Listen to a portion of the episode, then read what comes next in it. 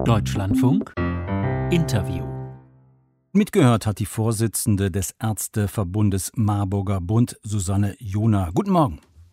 Guten Morgen, Herr Heiner. Eine Rekord sieben Tage Inzidenz von über 200. Heute Morgen 213,3 genau. Das ist ein trauriger Rekord in Deutschland, Frau Jona. Ist das eine epidemische Lage von nationaler Tragweite?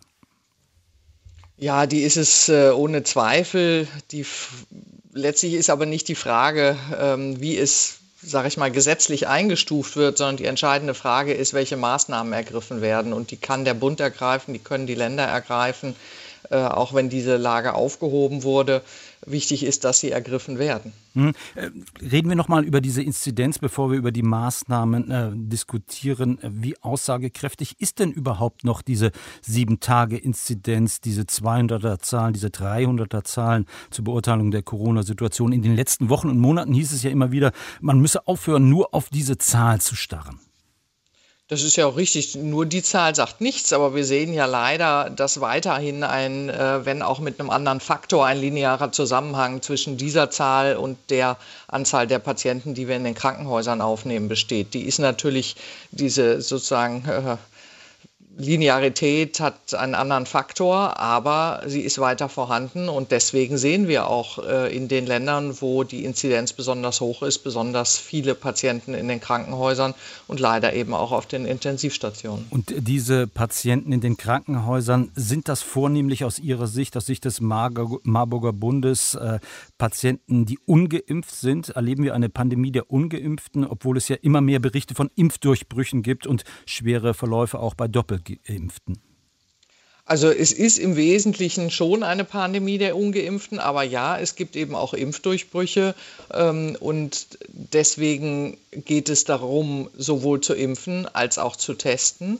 Ähm, nur die Impfung gibt uns keine hundertprozentige Sicherheit. Aber wenn wir erheblich höhere Impfquoten hätten, wie sie andere Länder ja erreicht haben, wie beispielsweise Portugal mit einer Impfquote ähm, von über 87 Prozent oder Spanien oder auch Italien, dann sehen wir ja auch, dass dort sich weniger Menschen infizieren.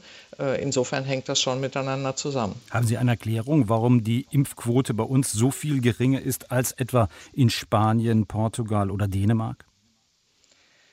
Naja, vielleicht äh, gibt es in diesen Ländern noch etwas mehr Solidaritätsgedanken. Hier wird äh, der Freiheit, die Freiheit der Entscheidung hochgehängt. Freiheit bedeutet aber nicht, dass jeder immer das tun kann, was er will, sondern die Freiheit des Einzelnen endet. Und das hat Immanuel Kant gesagt, dort, wo die Freiheit des anderen beginnt. Wir, uns allen ginge es besser, wenn wir deutlich höhere Impfquoten hätten und könnten auch wieder zu viel mehr Freiheit im Leben zurückkommen. Insofern äh, geht es um den Einzelnen, aber auch um die Solidarität für die Bevölkerung. Mhm. Äh, welche Folgen für die Impfbereitschaft, die ja nicht sehr hoch ist beim Teil der Bevölkerung, hat denn nun äh, die Wiedereinführung der kostenlosen Corona-Tests? Das ist ja eine der Maßnahmen, die offenbar jetzt die kommende Ampelkoalition beschließt. Wenn es dann dazu führt, dass diejenigen, die positiv getestet werden, sich dann auch an die Quarantäne halten, äh, dann hilft das schon. Auch da hören wir ja immer mehr, dass Menschen äh, trotz der Tatsache, dass sie wissen, dass sie positiv getestet sind, nicht komplett in Quarantäne gehen. Äh, da muss die Quarantäne dann auch durchgesetzt werden. Und ähm, aus unserer Sicht wäre es richtig, 2G überall im öffentlichen Raum einzuführen. Ähm, und zwar letztlich für alle Länder. Dann kann es immer noch Ausnahmen geben in Ländern mit sehr niedrigen Inzidenzen und Hospitalisierungsraten, wie beispielsweise in Schleswig-Holstein. Aber in den meisten anderen Ländern wäre das aus unserer Sicht richtig. Warum fehlt es offenbar sowohl der geschäftsführenden Bundesregierung als auch jetzt der kommenden Ampelkoalition äh, der Mut offenbar, wie in Österreich eben diese 2G-Regelungen einzuführen? Es wurde ja argumentiert, man mache sich Sorgen, dass möglicherweise auch Regelungen wieder durch Gerichte äh, sozusagen kassiert werden. Ähm, ob man sich diese Sorgen machen muss, kann ich juristisch nicht beurteilen. Das Entscheidende ist doch, die Bevölkerung zu schützen. Diese Aufgabe hat die Politik. Und aus unserer Sicht ist es jetzt auch enorm wichtig, äh, gerade die vulnerablen Gruppen zu schützen, ähm, also ältere Menschen, die jetzt dringend sehr schnell ihre Booster-Auffrischimpfung, also die dritte Impfung brauchen.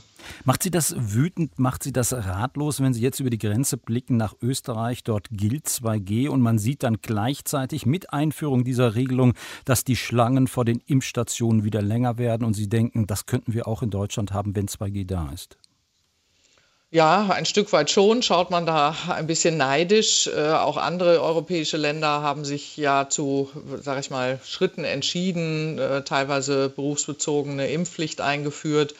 Ähm, wir müssen die Bevölkerung schützen und wir dürfen auch nicht vergessen, dass nach wie vor ein Selektionsdruck äh, auch besteht und je mehr Infizierte es gibt, desto größer ist einfach die Wahrscheinlichkeit, dass noch einmal andere Virusvarianten entstehen. 2G hm. ist das, äh, wenn man das übersetzt, kann man auch sagen, das ist eine Art äh, Lockdown-Light für eben die Ungeimpften, für den ungeimpften Teil der Bevölkerung. Wer sich und andere eben nicht schützt durch eine Impfung, wird vom öffentlichen Leben ausgeschlossen. Das ist aus Ihrer Sicht, aus ärztlicher Sicht, aus Sicht des Marburger Bundes notwendig. Man kann es auch genau andersrum formulieren, Herr Heinlein. Das ist für die geimpfte und äh, genesene Bevölkerung äh, die Sicherstellung äh, der Freiheiten, äh, die, die sie leben sollen könnten.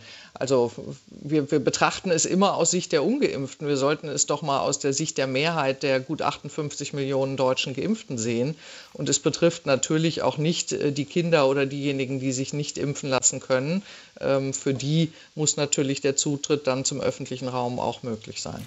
Jetzt äh, liegen, Frau Jonas, Sie haben es äh, sicherlich mitbekommen, die Eckpunkte eines neuen Infektionsschutzgesetzes auf dem Tisch. In dieser Woche beginnen die Beratungen im Bundestag. Da steht nicht viel Neues drin. Abstandsgebote, Maskenpflicht, 3G eben für Veranstaltungen und Reisen sowie die Verpflichtung zu Hygienekonzepten und vielleicht eben wieder Einführung von kostenlosen Bürgertests, äh, Corona-Tests. Wie beurteilen Sie diese Vorschläge der Ampel?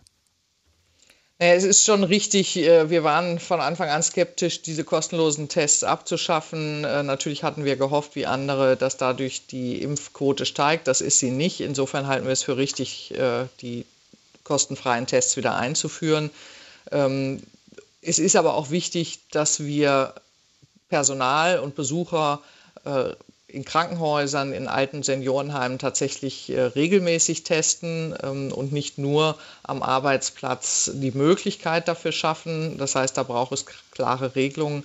Es sind kleine Schritte gegangen worden. Wir hätten uns etwas mehr Mut gewünscht. Mhm. Etwas mehr Mut, kleine Schritte. Frau Jona, es ist schwierig für Sie, das politisch zu beurteilen. Dennoch macht es sich aus Ihrer Sicht aktuell bemerkbar, dass wir uns in einer politischen Übergangsphase befinden zwischen zwei Regierungen. Es fehlt der Mut, äh, die notwendigen Entscheidungen äh, zu fällen, um die Dinge dann eben ernsthaft voranzubringen. Als Ärztin muss ich sagen, wir haben ohnehin äh, immer eine starke Beanspruchung in den Krankenhäusern. Wir erleben jetzt seit mehr als 18 Monaten eine Ausnahmesituation. Die haben deutliche Spuren hinterlassen. Ärztinnen, Ärzte Pflegekräfte können durch Überlastung auch krank werden und das ist ja genau das, was wir erleben. Wir haben auf den Intensivstationen eine Personalknappheit. Wir haben deutlich weniger Personal zur Verfügung als noch vor einem Jahr. Und wenn jetzt nicht gehandelt wird und wenn diese Überlastungssituation äh, nicht begrenzt wird, mache ich mir ernsthaft Sorgen äh, dauerhaft für die äh, Personalbesetzung auf den Intensivstationen. Und deswegen ist es wichtig, tatsächlich die Last äh, aus den Krankenhäusern möglichst rauszuhalten. Und das Wichtige, ich möchte noch eine Sache sagen. Das Können Wichtige wir leider ist, nicht, wir weil jetzt leider unser Trailer kommt und unsere ah, Nachrichten. Okay. Frau Jona, vielen Dank, Gut. die Vorsitzende des Marburger Bundes, Susanne Jona. Ich danke für Ihre Zeit und wünsche Ihnen einen schönen Tag.